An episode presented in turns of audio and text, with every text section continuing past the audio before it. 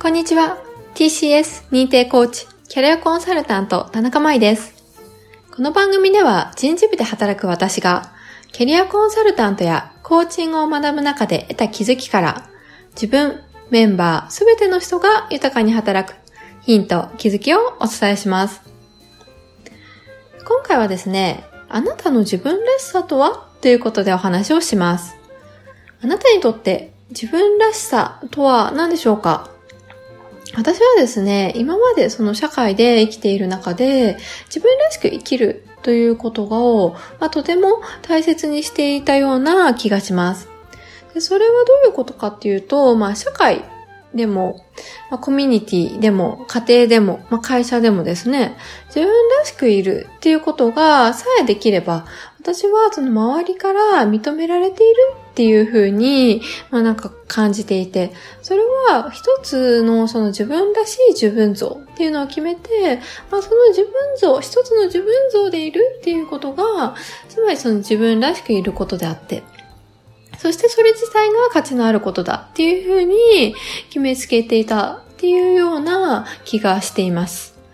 で、それをまあ気づくきっかけ、自分らしさっていうのは、何だろうなっていうふうに改めて考えるきっかけになったのが、まあ、コーチ仲間からですね、自分らしさの定義はっていうふうに聞かれた時に、意外にもですね、その自分が大切にしてきた自分らしさという言葉を、その、定義としては答えられなかったっていう自分がいるってことに、まあ、気づきました。その時にですね、もう私にとって自分らしさっていうのは何なんだろうなっていうふうに、ずっと考えていて。で、それはなんかこうワーキングマザーになって、例えばその会社でいる私、母でいる私、妻でいる私、それから例えば子供自分の親から見たら子供でいる私っていう風に、まあいろんな役割がある中で、その全ての役割の中で、一つの自分像、同じ自分でいなくてはいけないっていう、まあ、決めつけっていうのが、その自分らしさっていう言葉を、まあ、作り出していたのかもしれないなっていう風に感じています。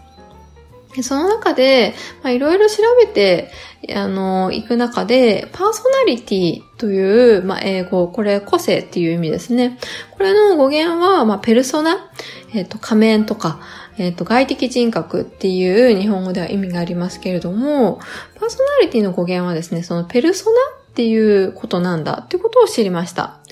まあ、その個性としての自分らしさっていうのを、こう、っていうのは、まあ、その一つの同じ自分、自分像にしなくても、役割とか場面とか状況に応じて、こう自分を使い分けていけばいいのかもしれないっていうふうに、その言葉から感じたときに、まあ、自分らしさっていう言葉で、その、一つの自分像を作り上げていた私にとっては、自分らしさっていうのはですね、つまり変わらないものっていうふうに、まあ、捉える、決めつけるっていうことで、逆に自分を苦しめていたのかもしれないなっていうふうに感じました。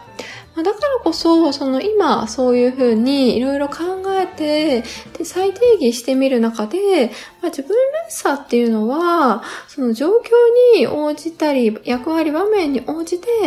変わるものなんだっていうことを前提、変わるものなんだっていう前提を、こう少しそういう風に変えてみると、また違ったものに見えるかもしれないなっていう風に今は感じています。で、まあちょっと今日は自分らしさっていう言葉の定義を例に皆さんにお話しさせていただいたんですけれども、あなた自身もですね、こうなんか大切にしている言葉の定義っていうのをもう一度改めて考えてみると、実は今まで思い込んでいたものだけれども、今の状況においては、こういうふうに新しい前に、こう再定義し直すことで前に進みやすくなったり、新しい発見っていうのがあるのかもしれません。